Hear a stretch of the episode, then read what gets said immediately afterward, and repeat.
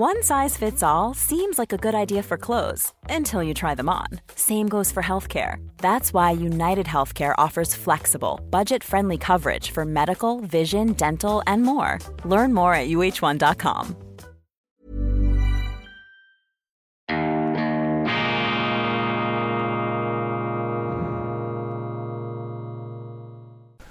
Grüezi miteinander. Einen wunderschönen guten Morgen, meine sehr verehrten Damen und Herren. Ich begrüße Sie herzlichst aus Bern bei Weltwoche Daily, die andere Sicht, unabhängig, kritisch, gut gelaunt, am Mittwoch, dem 1. Juni 2022. Die Nachbarländer der Schweiz haben die Benzinpreise gesenkt. Das heißt, ein Tanktourismus wird jetzt zu erwarten sein.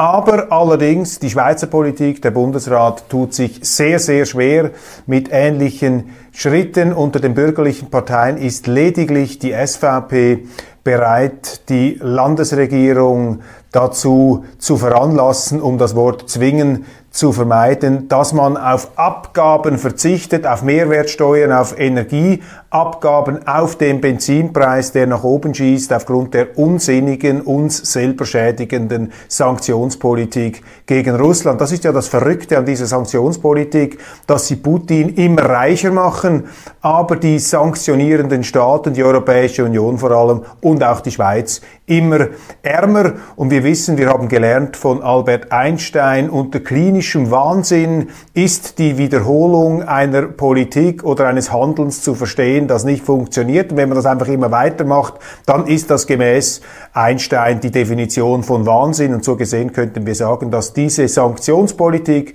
gegen Russland eine Art von politisch-klinischem Wahnsinn darstellt. Die Schweiz also konfrontiert mit steigenden Energiepreisen, mit steigenden Benzinpreisen, die Inflation nicht ganz so hoch lodernd wie im Euro-Ausland. Der Schweizer Franken schützt uns noch, aber es kumulieren sich, es verstärken sich jetzt die Effekte. Und da muss man ganz klar sehen, nicht erst seit der Ukraine-Krise gehen die Energiepreise nach oben. Das ist auch eine Folge der ähm, falschen Energiewende-Politik, des Ausstiegs aus bewährten Energieträgern bei gleichzeitiger nicht zur Verfügung Habung von ähm, erneuerbaren, sogenannten erneuerbaren Energieträgern, die den Bedarf nicht decken können. Also ein Teil der Inflation ist selbstverschuldet, ein Teil wird jetzt durch die Ukraine-Krise verschärft und da ist ebenfalls ein großer Teil selbstverschuldet dadurch, dass eben die Sanktionspolitik, zum Beispiel das jetzt in der Europäischen Union beschlossene Teilembargo gegen Ölexporte, gegen Ölimporte aus Russland, das wirkt ja noch gar nicht, das kommt dann erst noch, dass diese Sanktionen ein bereits knappes Gut und deshalb ein teures Gut, nämlich das Erdöl, noch einmal weiter verteuern werden. Mit dem paradoxen, mit dem perversen Effekt, dass Putin immer mehr Geld einnimmt und wir immer mehr Geld bezahlen müssen. Das ist die Verrücktheit der heutigen Politik. Und deshalb wäre es wichtig, dass der Staat sich zurücknimmt, dass der Staat auf Einnahmen verzichtet, dass der Staat auf die gigantischen, exorbitanten ähm, Abgaben und Steuern verzichtet oder einen Teil darauf, einen Teil davon verzichtet auf den Benzin, aber nichts davon ist zu spüren. Auch die bürgerlichen Bundesräte jammern dann, ja, man müsse bei solchen äh, ähm, äh, Abgabensenkungen auch die Einsparmöglichkeiten präsentieren. Mit anderen Worten, die Politiker sollen nicht nur die Abgabeneinkünfte des Staates senken, sondern gleichzeitig auch darlegen, wie der Staat die entgangenen Einnahmen kompensieren soll. Das allerdings ist nicht mein Verständnis von vernünftiger Führungsarbeit, wenn ich in der Firma die Kosten senke und einem Abteilungsleiter sage, du musst jetzt die Kosten senken in einem Bereich um so und so viel, ja, dann muss er sich überlegen, wo er ohne Gefährdung der relevanten Leistung die Kosten senkt.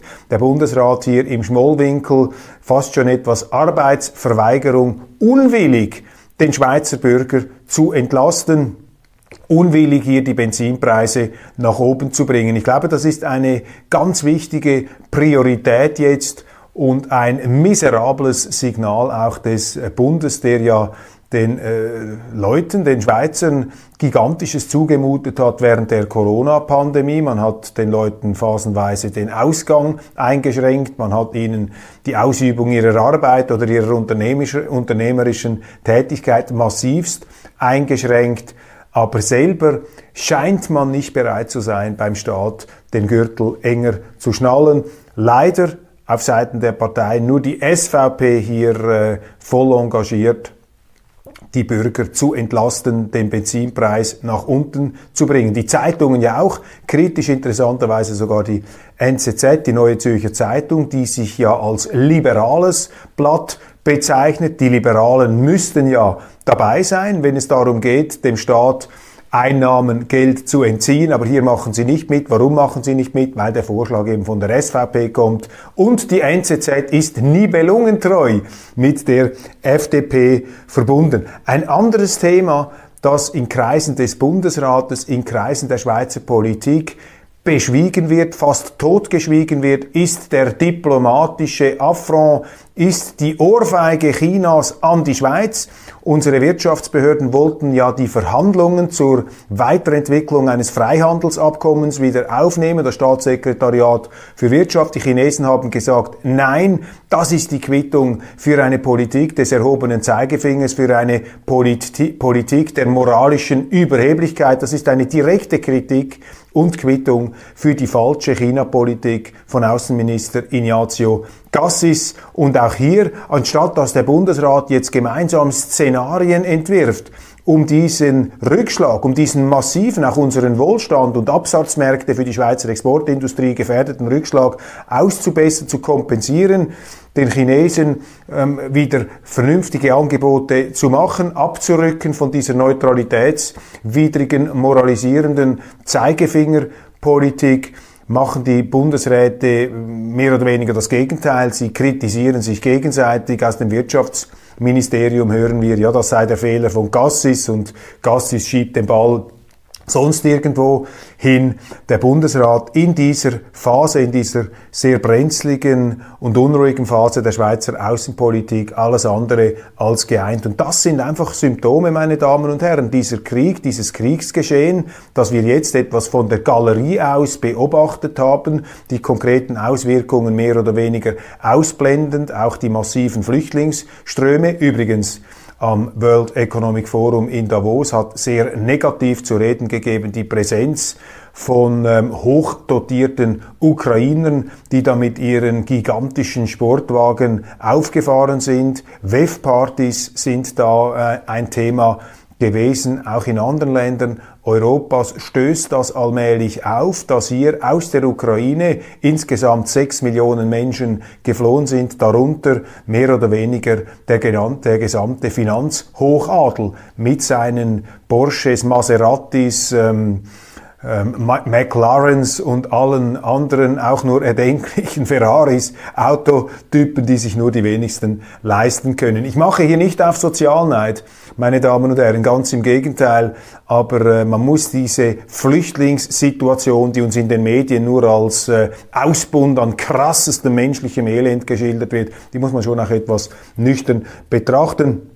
Sind ja ähm, mitnichten alle diese Ukra dieser Ukrainer, die kommen tatsächlich äh, vom Krieg betroffen. Ein Großteil des Landes ist nicht im Krieg. Es ist eben eine begrenzte Militäroperation, allerdings eine mit massiven Auswirkungen auch auf die Weltwirtschaft. Wir hören aus der äh, ägyptischen, ähm, aus Ägypten, dass dort ähm, eine Hungerkrise zu befürchten ist. Darauf haben wir auch schon hingewiesen. Kurzum, wir erleben jetzt, wie dieser Krieg und die Politik, die Antwort Europas und die Antwort der Schweiz auf diesen Krieg, wie das jetzt immer fühlbarer durchschlägt, auch auf unsere Lebenswirklichkeit. Und meine Hoffnung geht dahin, dass diese praktischen Resultate, diese praktischen Negativauswirkungen dazu führen werden, dass der Realismus wieder zurückkehrt, dass man auch in der Schweizer Politik von dieser sterilen, sturen, am Rockzipfel der Amerikaner und der EU hängenden Gesinnungspolitik abrückt, um wieder mit mehr praktischer und wirklichkeitsnaher Urteilskraft ans Werk zu gehen. Die wichtigsten Prioritäten, ich fasse das zusammen, Senkung der Benzinpreise durch Senkung der Abgaben des Staates auf diesen Benzin, ganz wichtige Priorität. Und zweitens, wir müssen unsere Neutralität wieder in Ordnung bringen, meine Damen und Herren.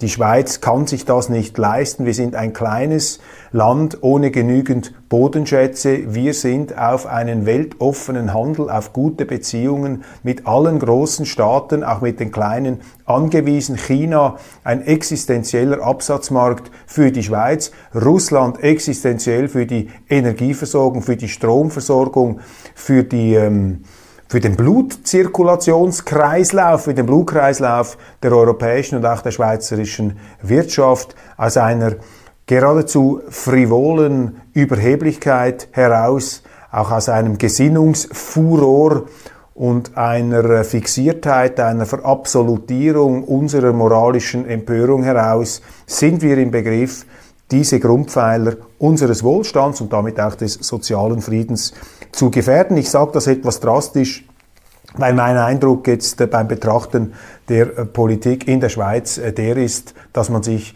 der Tragweite dieser Probleme viel zu wenig bewusst ist. Auch in den Medien, sie schnallen es nicht, die Journalisten, meine Damen und Herren. Schwieriger Umgang mit Autokraten, die derzeit auf ausgelegte Erweiterung des Handelsabkommens mit China offenbart Klärungsbedarf in der Schweizer Wirtschaftspolitik. Gut, man könnte positiv anmerken, allmählich dämmert es auch den Journalisten, dass hier ein Klärungsbedarf herrscht, und zwar ein dringender Klärungsbedarf in dem Sinn, dass wir zurück zurück müssen zu einer dauernden, bewaffneten und umfassenden Neutralität. Das heißt eben auch im Umgang beispielsweise mit China, dass sich die Schweiz wieder, wie es einem neutralen Staat geziemt, sich zurückhält. Aber äh, die Medien äh, arbeiten da in die Gegenrichtung. Sie machen massiv Druck auf die äh, Politik, auch auf die Regierung, viel deutlicher zu verurteilen, was die Chinesen da tatsächlich oder was sie mutmaßlich an Menschenrechtsverletzungen begehen in dieser ähm, Provinz Xinjiang, wo die muslimische Minderheit der Uiguren beheimatet ist. Das sind natürlich große Menschenmassen, die dort leben. Und lassen Sie mich das ganz deutlich aussprechen. Ich glaube tatsächlich, dass die Chinesen keine Engel sind im Umgang mit diesen Uiguren. Da ist man mit eiserner Faust äh, im Begriff und dabei, diesen strategisch wichtigen Aus- und Eingang zur Seitenstraße ähm, zu sichern und ja keine Unruhen entstehen zu lassen. Diese autokratischen Regime, China, Russland gehört auch dazu, die haben natürlich eine Stabilitätsobsession. Ich habe sie auch schon Stabilokraten genannt. Wir können, wir können uns darüber aufregen, aber die Desintegration, die Auflösung der staatlichen Ordnung ist sicherlich nicht im Interesse dieser Regierungen und dieser Länder. Meines Erachtens ist eine Destabilisierung und Auflösung der Ordnung in diesen Kolossstaaten auch nicht im Interesse des Westens. Also da passieren sicher äh, Dinge, äh, die zu kritisieren sind, die wir ablehnen, die wir sogar verabscheuen, da muss China dieses Problem lösen. Das Problem müssen sie selber lösen. Das können sie nicht mit der Brechstange lösen. Die möglichen Sicherheitsprobleme, die es angeblich geben soll, mit zum Teil islamistischen, auch terroristischen Uiguren. Das ist nach unseren Maßstäben eine massive Überreaktion, die dort läuft. Ich maße mir kein detailliertes Urteil an, aber auch keine Generalabsolution in diesem Bereich. Dieses Problem muss China lösen, aber eine Kollisionsstrategie, ein Kollisionskurs gegenüber China aufgrund dieser Menschenrechtsverletzungen ist kontraproduktiv, schadet mehr als er nützt. Und ich glaube, wir müssen zurückkehren zu einer Politik der Nutzen und Schadens Abwägung. Das ist etwas, was man während der Corona-Pandemie versäumt hat. Auch dort Verabsolutierung einzelner Werte. Dort ging es um die Gesundheit, um die Sicherheit. Da hat man die Freiheit mehr oder weniger vollständig geopfert, zumindest phasenweise und für schweizerische Begriffe sowieso. Und der gleiche absolutistische Geist der Unverhältnismäßigkeit scheint nun auch die Außenpolitik zu diktieren.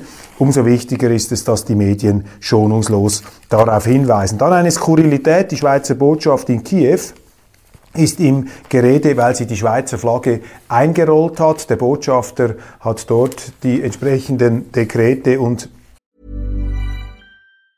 A lot can happen in three years, like a chatbot may be your new best friend. But what won't change? Needing health insurance. United Healthcare Tri Term Medical Plans, underwritten by Golden Rule Insurance Company, offer flexible, budget friendly coverage that lasts nearly three years in some states. Learn more at uh1.com. Quality sleep is essential. That's why the Sleep Number Smart Bed is designed for your ever evolving sleep needs. Need a bed that's firmer or softer on either side? Helps you sleep at a comfortable temperature? Sleep Number Smart Beds let you individualize your comfort so you sleep better together. JD Power ranks Sleep Number number 1 in customer satisfaction with mattresses purchased in-store. And now, save 50% on the Sleep Number limited edition Smart Bed for a limited time. For JD Power 2023 award information, visit jdpower.com/awards. Only at a Sleep Number store or sleepnumber.com.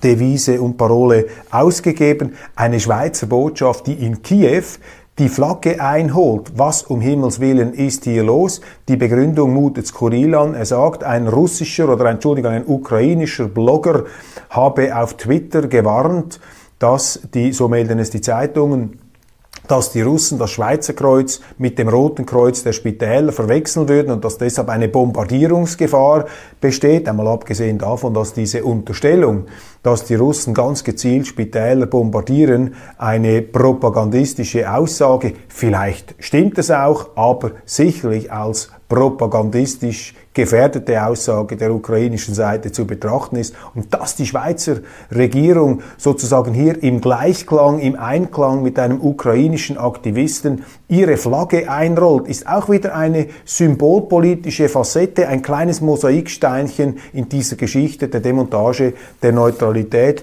des nicht zur Schweiz stehens.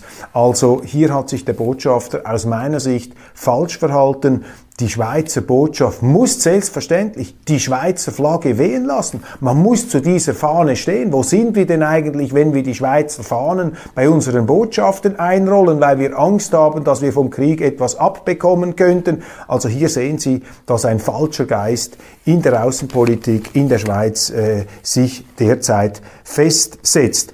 Über die Rekordbevölkerungszahl der Stadt Zürich haben wir bereits gesprochen. Diese inflationäre Bevölkerungspolitik. Zürich auch ein Sozialfallstaubsauger, eine Stadt mit großen, üppig dotierten Sozialwerken, auf Kosten natürlich des Steuerzahlers im Kanton Zürich.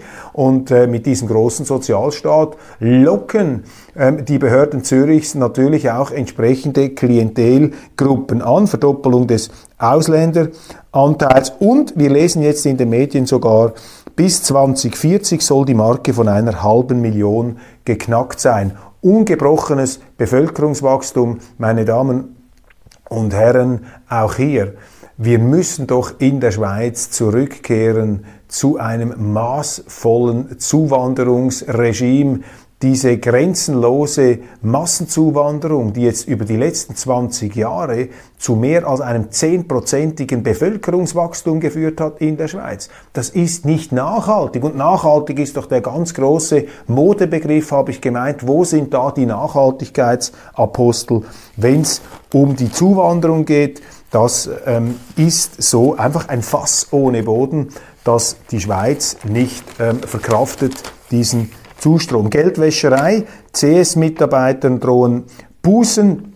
Kennen diesen Fall jetzt nicht von der Credit Suisse, aber klar, der Tagesanzeiger hängt jeden mutmaßlichen und tatsächlichen Fall von Geldwäscherei an die ganz große Glocke, weil die linken Journalisten, man muss es so aussprechen, die linken Journalisten sind einfach versessen darauf, unsere Banken immer wieder anzuschwärzen und in einem möglichst schiefen Licht darzustellen, auch mit Geldwäscherei. Ich bin zutiefst überzeugt, dass die ganze Geldwäscherei-Problematik in der medialen Aufbereitung massiv hochgespielt wird. Das ist ideologisch motiviert und das lese ich daran ab, dass im Grunde niemand über die größten Geldwäschereimaschinen der Gegenwart schreibt. Das ist nämlich Bitcoin. Das ist die globale Geldwäscherei. Wäschereianstalt. Das ist eine Wäschereianstalt. Bitcoin, was da an Schwarzgeld, an undeklariertem Geld hineingeht, das müsste man einmal anschauen. Aber die Journalisten kommen nicht los von ihrem alten Feindbild der Schweizer Banken und sie werden erst dann ruhen,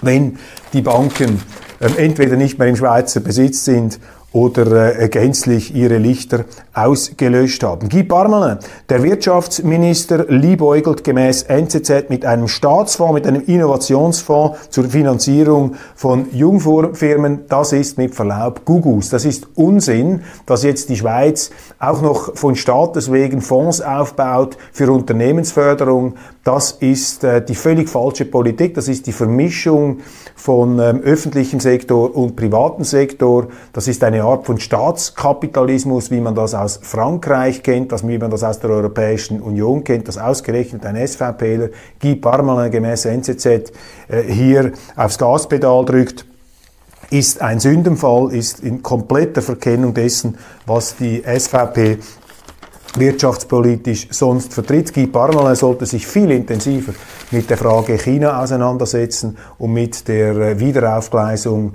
der Verhandlungen über die Weiterentwicklung eines Freihandelsabkommens. Dann großes Interview, großes Porträt in der NZZ mit dem Schweizer Philanthropen Hans-Jörg Wies.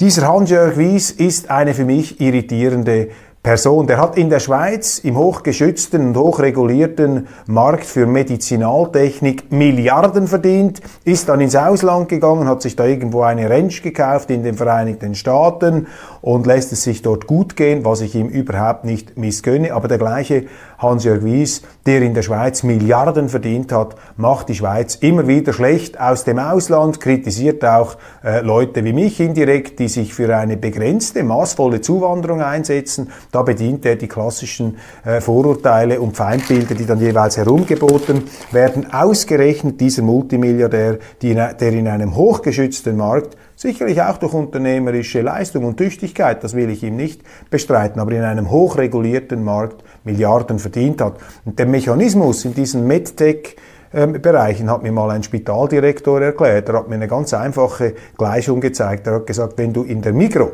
eine Schere, eine Schere kaufst, eine ganz normale Schere kostet die drei Franken. Wenn du die gleiche Schere in einen Plastik einschweißt und das als Medizinalschere verkaufst, dann bekommst du dank der Regulierung dieser Märkte 30 Franken für die gleiche äh, Schere. Das ist hier ungefähr das Geschäftsmodell. Fontobel im Kreuzfeuer eines Gerichtsstreits. Ich habe gestern über den Fontobel-Chef Zeno Staub gesprochen. Einer der smarten Schweizer Banker, der da mit ähm, eleganten, auch zum Teil etwas leisen Tönen, aber doch immer wieder vernehmlichen Akzenten einen guten Job macht. Und ich habe mich etwas umgehört, auch in der Finanzszene. Er genießt dort wirklich hohes Ansehen. Ein Mann eben nicht der verbalen Kraftmeierei, aber auch nicht der totalen Leisetreterei ein interessanter Weg da von Zeno Staub. Und ist doch schön, dass auch äh, Angehörige der jüngeren Generation und Schweizer in der Lage sind, eine traditionsreiche Schweizer Bank mit Erfolg zu führen. Zürich leidet unter Demofieber. So viele Kundgebungen wie noch nie gab es letztes Jahr in der Stadt Zürich. Ein Drittel war unbewilligt. Statt laxere Regeln, wie es die Linke blauäugig fordert, ist mehr Konsequenz gefragt. Auch hier eine Einlassung der NZZ, ja, das ist eine linke Enthemmung in der Stadt Zürich, meine Damen und Herren. Immer mehr Politik auf der Straße, immer mehr Einschüchterung, immer mehr rot-grüne Intoleranz, die sich da auch unter Missachtung von Eigentumsrechten übergriffig äußert, in Demonstrationen, auch unbewilligten Demonstrationen. Das ist für mich ein Symptom dieses ähm, Einheitsbrei, dieser Einheitsbrei-Stimmung, dieser äh, politischen Verkapselung, dieser Käseglockenstimmung Rot-Grün, die sich in Zürich ausbreitet und umso ungehemmter toben sich dann diese fanatischen rot-grünen Ideologen aus, diese Linksextremen, die in den Medien gar nicht als Linksextreme bezeichnet werden, sondern mit allen möglichen beschönigenden Adjektiven und Hauptwörtern. Dann irritiert mich laufend die einseitige Propaganda unserer Medien zum Ukraine-Krieg. Das ist wirklich nur noch schwer auszuhalten. Ich habe gerade mit einem Freund gesprochen, der gesagt hat, er habe entsprechende Zeitungen auch schon abbestellt, überhaupt kein äh, Extremist, gar nicht ähm, ein Typ, der da sozusagen mit, mit starken Meinungen präsent wäre, aber es ist ihm einfach diese volle Dröhnung der Propaganda, die geht ihm auf die nerven. Und ich habe jetzt hier wieder, nehme jetzt die NZZ, aber man kann auch den Tagesanzeiger nehmen, zum Beispiel Titelgebung auf der Seite 2, die Schweiz, Österreich und Irland knausern bei der Hilfe für die Ukraine. Also wer da nicht voll mitmacht, auch mit Waffenlieferungen, Munitionslieferungen, das ist der Knauser, das ist der Zauderer, das ist der Zögerer, über den man sich lustig macht. Also wer da nicht mit Hurra-Patriotismus geradezu in den Krieg zieht, einen neuen Russland-Feldzug ähm, mit äh, geblähten Pausbacken fordert, der ist ein Zauderer, der ist ein Knauserer. Wer nicht gurgelt, knausert, wer da nicht ähm, mitschießt und mitjubelt in die dieser äh, blutunterlaufenen Kriegsbegeisterung, der ist da bereits eben äh, im falschen Film gemäß diesen sehr stimmungsmäßig einseitigen Titel. Schlagzeilen. Und dann gleich auf der nächsten Seite, der Kreml kreiert eine Jugendorganisation nach sowjetischem Vorbild. Auch das ist so eine Obsession der Medien. Sie versuchen hier das Bild, das äh, zu verfestigen, das Zerrbild, das Feindbild dass Putin, dass Russland auf dem Weg in eine Sowjetunion sei, dass dieser Putin eine neue Sowjetunion errichten wolle. Damit verbunden natürlich auch die Unterstellung, dass Russland demnächst, wenn man dann die Ukraine eingesackt habe, was möglicherweise nie der Plan von Putin war, aber einfach immer so stillschweigend vorausgesetzt wurde, dass man dann natürlich mit diesen Panzerdivisionen und den Superwaffen ähm, die NATO-Staaten überfallen wird, werde und am Schluss dann wieder irgendwo eine Berliner Mauer mitten in Berlin stehe, um das alte Sowjetreich wieder aufzuziehen. Ich meine, auszuschließen in der Weltpolitik ist nichts und Staatsmänner und Staatspräsidenten können immer wahnsinnig werden, aber die Gefahr, dass Putin in diesem Sinn durchdreht, halte ich für nicht äh, viel wahrscheinlicher, als dass eine ähnliche Wahnsinnsumzingelung auch im Weißen Haus stattfinden könnte. Putin hat sich nun immer schon, aber da bin ich jetzt schon wieder ein Putin-Verteidiger, das darf man gar nicht sagen, Putin hat sich ja immer wieder auch dezidiert kritisch geäußert über die Sowjetunion, hat das kommunistische Regime als Tragödie für Russland bezeichnet. Viele der Nationalitätenkonflikte, unter denen Russland heute leidet, aus Sicht des Kreml, sind eine Folge der sowjetischen Herrschaft. Und der Sowjetismus war ein zutiefst dysfunktionales System bis in die 90er Jahre. Das können Sie einfach nicht von heute auf morgen abstreifen. Und, ähm, aber Putin, ich habe es nun in seinen Aussagen nichts äh, gelesen oder gehört, das ihn als einen Sowjet-Nostalgiker auszeichnen würde, wenngleich natürlich in der kollektiven Erinnerung Russlands eine Figur wie Stalin, die wir als Verbrecher bezeichnen, ambivalent gesehen wird, denn immerhin hat es dieser Stalin, den übrigens auch Putin immer wieder kritisiert hat, immerhin hat es dieser Stalin auch geschafft, die Nazis zu besiegen und den großen Vaterländischen Krieg wie die Russen sagen, zu gewinnen. Das muss man hier auch immer wieder in Betracht ziehen. Das Zitat, das Kronzeugenzitat, das immer wieder gebracht ist, wird, heißt, Putin hat gesagt, und das stimmt, dass der Zerfall der Sowjetunion eine große geopolitische Katastrophe gewesen sei. Aus russischer Sicht, behaften Sie mich nicht auf die Details, die größte Katastrophe für Russland im 20. Jahrhundert. Und das hat natürlich damit zu tun, ähm, so hat er das gemeint, so wurde das auch immer wieder erklärt, wenn man sich etwas vertieft mit diesen Sachen auseinandersetzt, dass eben in der, durch den Zusammenbruch, durch den Kollaps, durch die Pleite der Sowjetunion, der Kommunismus ist ja pleite gegangen, sind russische Minderheiten in anderen Staaten entstanden, also ein Nationalitätenproblem. Und wenn sie sich natürlich in nationalen Kategorien definieren, was uns äh, vielleicht etwas fremd erscheint, aber in der russischen Tradition, in der russischen Überlieferung äh, nicht so weit äh, außerhalb des Gewohnten liegt, ähnlich wie in den Vereinigten Staaten oder in Frankreich oder auch in Großbritannien, ja, dann ist das eben ein Problem, wenn Sie in verschiedenen Ländern, die früher einmal zur sowjetischen Sphäre gehört haben, russische Minderheiten haben. Dann müssten Sie sich immer um Ihre Landsleute, um Ihre Brüder in anderen Ländern kümmern. Das ist diplomatisch schwierig, das ist ein permanentes Konfliktpotenzial. Und ich glaube, so muss man diese Aussage gewichten und nicht in dieser Kollisionssehnsucht, in diesem neuen Furor eines kalten Kriegs, wo jede Aussage, jede Handlung, jede Tätigkeit des Kreml immer als Bestätigung der bereits vorausgesetzten These betrachtet wird, dass Putin sowieso der allerletzte Teufel ist und die Welt erobern will, ein neuer Hitler. All diese Dinge, mit denen versucht man sich im Westen einerseits über die eigene militärische Ohnmacht hinweg zu kompensieren, man plustert sich da sozusagen in die moralische Empörung auf, aber gleichzeitig wird das natürlich auch missbraucht, um den Westen tatsächlich in eine Art neue Frontstellung des Kalten Kriegs zu bringen, mit massiven Aufrüstungen. Da profitiert dann wieder die Waffenlobby davon, da profitieren die Waffenfirmen. Das ist auch ein riesiges Problem, das wir jetzt haben dass natürlich mit dieser Aufrüstung, die durch den Krieg provoziert wird, auch äh, sinnvoll erscheinen kann. Natürlich, man muss darüber offen diskutieren, aber da werden jetzt so viele Waffen herumgeschoben. Was passiert mit diesen Waffen? Werden die einfach verrosten? Werden die verrotten? Werden die eingesetzt? Führt diese Waffenschwemme notwendigerweise zu einem Krieg, zu einer Eskalation? Kurzum, wir sitzen auf einem zündenden und ähm, ja, pulsierenden und auch etwas funkenden Pulverfass. Und umso wichtiger ist es, dass wir nicht noch äh, geistig abheben und entflammen und selber zu wandelnden Fackeln, werden, die da diesen Weltenbrand noch weiter entzünden. Also wir müssen hier herunterkommen. Deshalb mein Schlussplädoyer. Ich sage immer das Gleiche, meine Damen und Herren. Wir müssen zurück zur friedlichen Koexistenz mit einer hoffentlich neutralen Schweiz. Das war's von Weltwoche Daily Schweiz. Abonnieren Sie unsere App, bleiben Sie, unseren, bleiben Sie auf unserem Kanal. Wenn Sie auf YouTube zuschauen, abonnieren Sie YouTube. Ist sehr, sehr wichtig. Wenn wir dort viele Abonnenten haben, dann äh, hilft uns das. Dann können wir auch nicht so leicht zensuriert und weggedrückt werden.